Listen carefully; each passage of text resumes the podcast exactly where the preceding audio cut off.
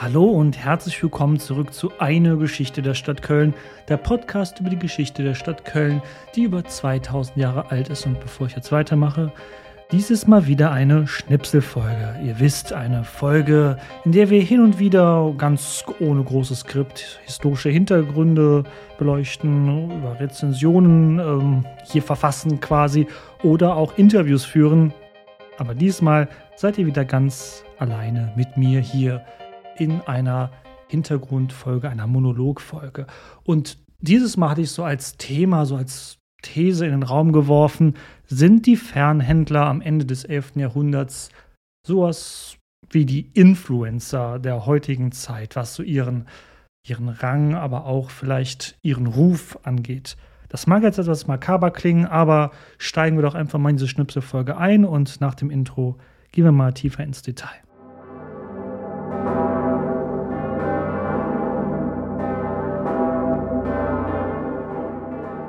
Hatten in der letzten Folge mit dem Aufstand gegen Anno II. geendet im Jahr 1074. Und was auffällt, wer beginnt diese Revolution, äh, der Aufstand besser gesagt, die Fernhändler. Wir wissen durch Lambert von Hersfeld, dass es ein Fernhandelsschiff war, ein Schiff, was auf dem Rhein fahren sollte, das bereits Waren geladen hatte und dann von der aufgebrachten ja, Dienerschaft des Fernhändlers wieder zurückerobert worden ist vom Erzbischof und das hat dann den ganzen Aufstand losgetreten. Falls du das noch nicht gehört hast, hör dir besser erstmal diese Folge an, die vor dieser Schnipselfolge rauskam.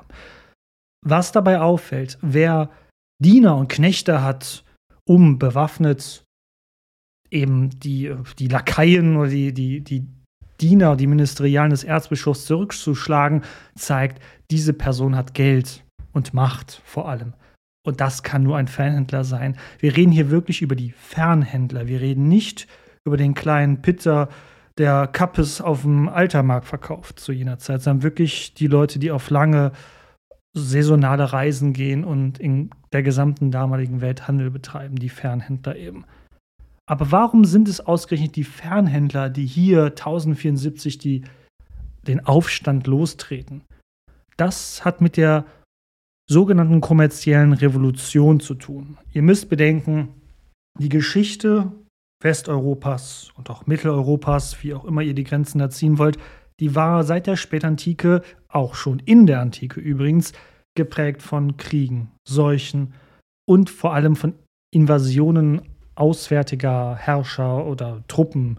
Die Hunnen plünderten, die Ungarn plünderten, die Franken selber auch, Westgoten, Ostgoten, All das fand in dieser sogenannten Völkerwanderungszeit statt. So.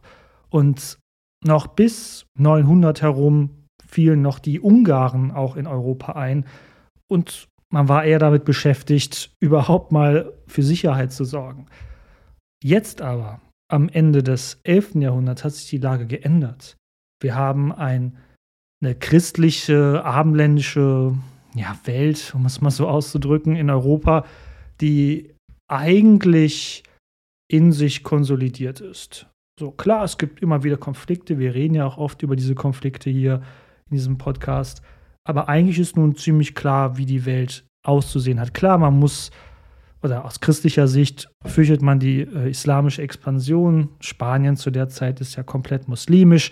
Aber auch da beginnt schon die Rückeroberung. Und auch 20 Jahre später ungefähr, nach diesem Aufstand gegen Anno, würde ja auch die Kreuzfahrerbewegung starten und Jerusalem und weitere Städten im Heiligen Land zurückerobern. Also wir haben jetzt ein Europa, was nicht mehr das Opfer in Anführungszeichen ist, sondern auch jetzt der Angreifer ist, der Täter, um es mal so banal auszudrücken in diesen Wortspielen. Das heißt, es herrscht weitestgehend, vergleichsweise für jene Zeit, Frieden innerhalb dieser Welt. Das ermöglicht vor allem dann den Fernhandel. Und zwar den Fernhandel in die gesamte damals bekannte Welt. Aber nicht nur das.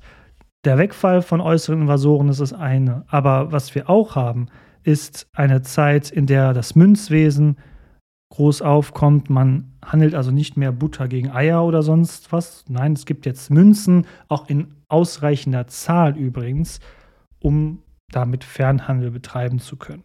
Neben dem Münzwesen, was immer mehr auftaucht, vor allem der Kölner Pfennig ist dafür ja ein gutes Beispiel, entwickelt sich auch eine Art Bankenwesen, was erst in Norditalien sich entwickelt und dann aber auch über die Handelswege sich immer mehr ausbreitet nach Frankreich, nach das Rheinland und so weiter.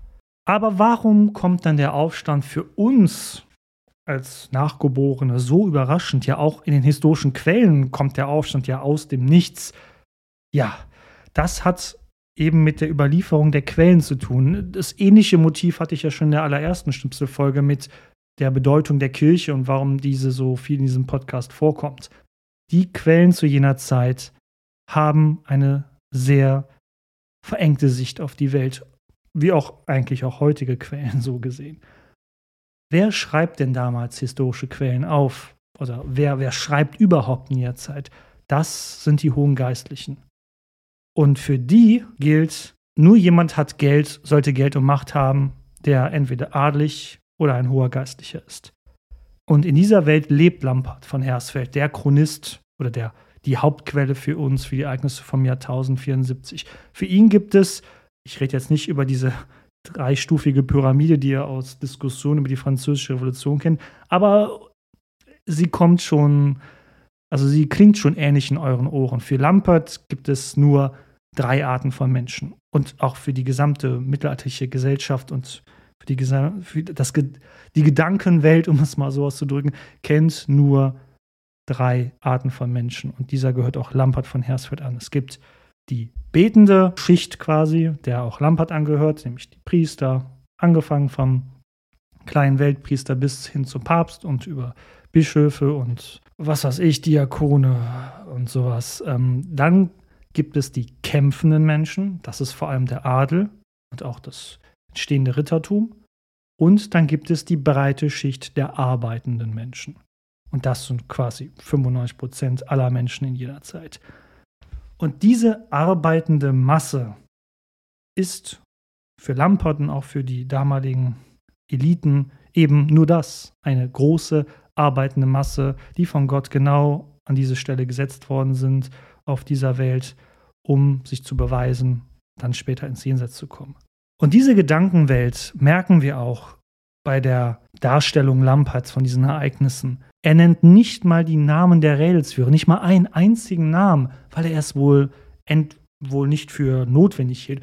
Und seien wir ehrlich, jetzt könnte man meinen, gut, vielleicht wusste er es auch einfach nicht, wie die Leute hießen, aber es gilt ja wohl als historisch gesichert, dass er ein paar Jahre nach dem Aufstand selbst persönlich nach Köln kam und Zeitzeugen befragt hat.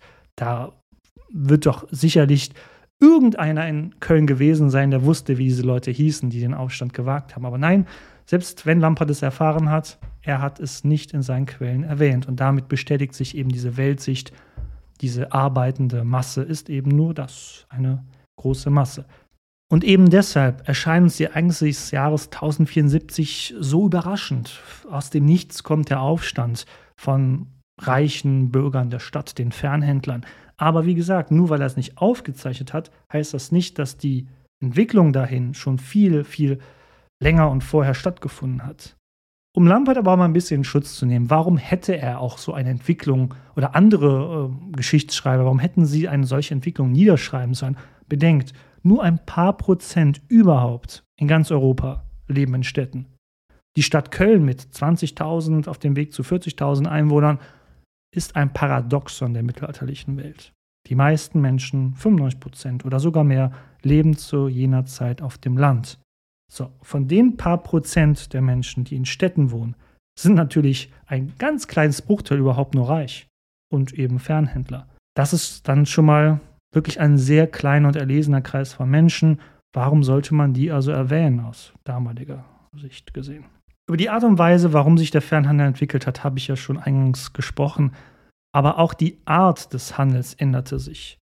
Früher war es so, der Kaufmann zimmerte sich ein Schiff zusammen oder ließ es zusammenzimmern, packte wohl noch fast selber mit seinen Söhnen und seinen Knechten die Kisten, Fässer und so weiter auf ihre Schiffe und dann fuhr er selber mit. So. Und kam dann ein paar Monate später auch mit seinem Schiff oder ein paar Wochen später wieder nach Hause. Und ja, so ging das jedes Jahr. Das ändert sich aber nun langsam. Kaufleute blieben, oder jedenfalls der leitende Kaufmann blieb zu Hause und heuerte Angestellte an, ließ seine Söhne fahren und hatte nicht nur ein Schiff, sondern vielleicht auch zwei, drei, vier, fünf, sechs, sieben oder acht und wurde dadurch enorm reich, hat aber dadurch auch, weil er vor Ort zu Hause blieb, natürlich schaut, wie kann er denn jetzt seinen Reichtum, den er erworben hat, vor Ort einsetzen. Und das geht natürlich auf zwei Arten zu jener Zeit. Durch Immobilienhandel, also er kauft Häuser, vermietet die, das gab es durchaus in der Zeit, oder hat sie verpachtet, oder er verleiht Geld. Jetzt wird natürlich jemand sagen, Moment mal, war der Geldverleih nicht verboten für Christen in dieser Zeit? Ja, war er. Aber natürlich, als gute Christen weiß man natürlich, wie man solche Regeln umgeht. Dann hat man eben gesagt, ich leihe dir die Summe Geld und die zahlst du mir bis zu dem Tag zurück. Und ja, falls du das nicht einhältst, dann gibt es eine Strafzahlung. Aber wir nennen das nicht Zinsen oder du äh, gibst mir dein Haus als Garantie und falls du das nicht bezahlen kannst, dann bezahlst, äh, gibst du mir dein Haus. Und so, das waren so die kleinen Schlupflöcher, die man genutzt hat, hin und wieder. Ja, was glaubt ihr, wie so ein Lampert oder ein Geistlicher oder hoher Adliger darüber denkt, über so eine Art?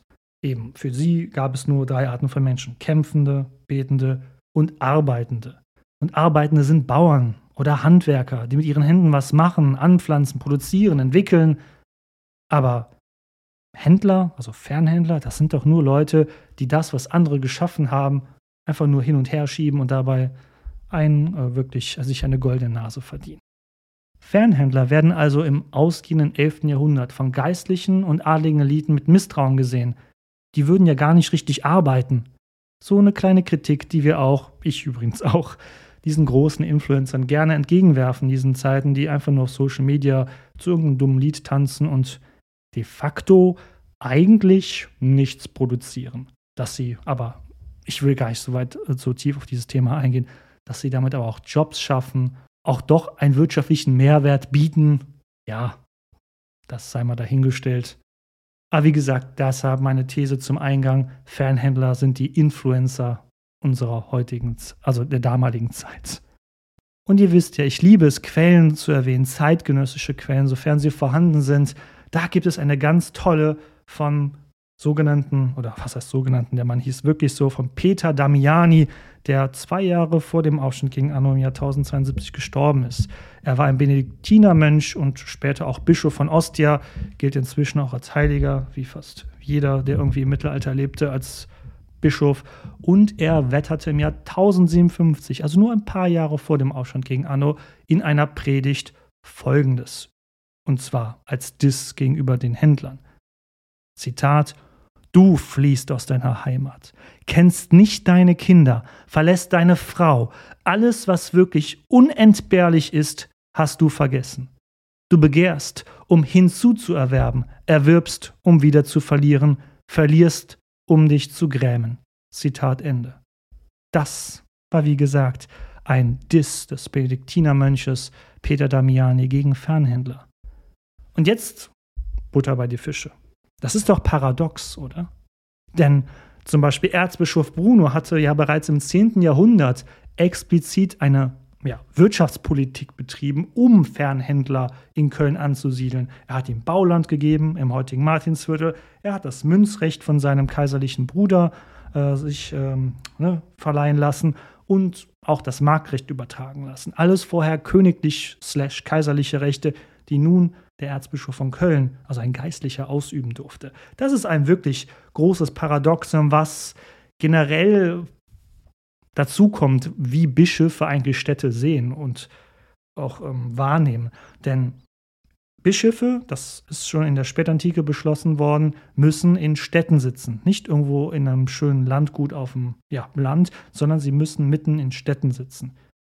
Dort haben sie ihren Sitz und die Stadt in der sie leben, gilt als heiliger Raum. Besonders, ja, das heilige Köln gilt natürlich als heiliger Raum mit all seinen Kirchen und Reliquien und Schätzen und eben den Geistlichen, die dort in den jeweiligen Stiften, Klöstern, Konventen agieren und leben.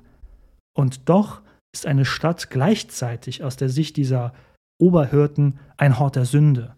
Alkohol, Prostitution, Tanzen in Lokalen, anrüchtige und sündige Musik, Wucher wird betrieben, eben auch von den Fernhändlern und Geldverleihern. Und es leben sogar Nichtchristen in den meisten oder in vielen Städten wie die jüdische Gemeinde, meist in Sicht und Hörweite des Bischofssitzes. Es ist einfach ein Paradoxon schlechthin, denn ohne Fernhandel könnten viele christliche Regionen gar, kein, gar, gar nicht wirklich existieren, denn in wie vielen Regionen kann kein Wein angebaut, geschweige denn hergestellt werden? Dafür braucht es den Fernhandel, um den Wein dorthin zu bringen. Denn ohne Wein ist die Eucharistie nicht möglich und ja, damit auch kein Gottesdienst wirklich in jener Zeit.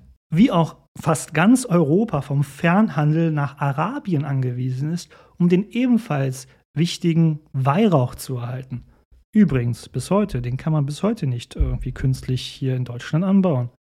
Und dennoch, dieses Misstrauen gegenüber Fernhändlern als die Influencer des 11. Jahrhunderts oder des Früh- und Hochmittelalters besteht weiterhin. Man braucht diese Leute zwar, sie bringen begehrte Güter aus fernen Orten hierhin, auch für das eigene Seelenheil, nicht nur für den eigenen Konsum, und dennoch, man schaut misstrauisch auf sie drauf. Und das zeigt sich auch in unserer letzten Folge, nicht nur bei Geistlichen und Adligen, sondern auch bei der Mehrheitsbevölkerung in und um Köln herum. Denn, was erfahren wir zum Ende der letzten Folge? Als Anno aufs Land flieht, nach Neuss und dann im umliegenden Land zu den Waffen ruft, da zögern die Bauern, die ja wirklich die absolute Mehrheitsbevölkerung darstellen, keineswegs ein bisschen, sie zögern gar nicht, um ihrem Erzbischof zu Hilfe zu kommen, um diesen arroganten, verroten, verdorbenen, äh, dekadenten Kölnern ist mal so richtig heimzuzahlen, diesen Krämern, Wucherern, die wirklich keinerlei Pietät mehr besitzen und sich anmaßen, die göttliche Ordnung zu stören. Ja, und damit würde ich für dieses Mal meinen kleinen Monolog beenden. Die Fernhändler als die Influencer des 11. Jahrhunderts.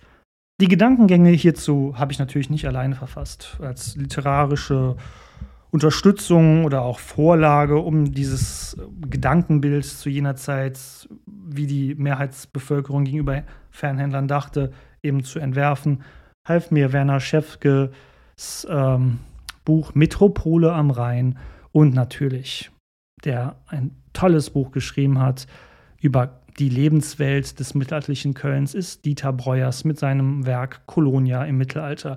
Wirklich ein tolles Buch wo er durch Alltagsgeschichten und dann aber angrenzenden Analysen wirklich toll die Welt des mittelalterlichen Kölns, aber auch eben der mittelalterlichen Gedankenwelt insgesamt sehr gut darstellt und beleuchtet, so dass es auch Neuzeithistoriker wie ich es einigermaßen verstehen können.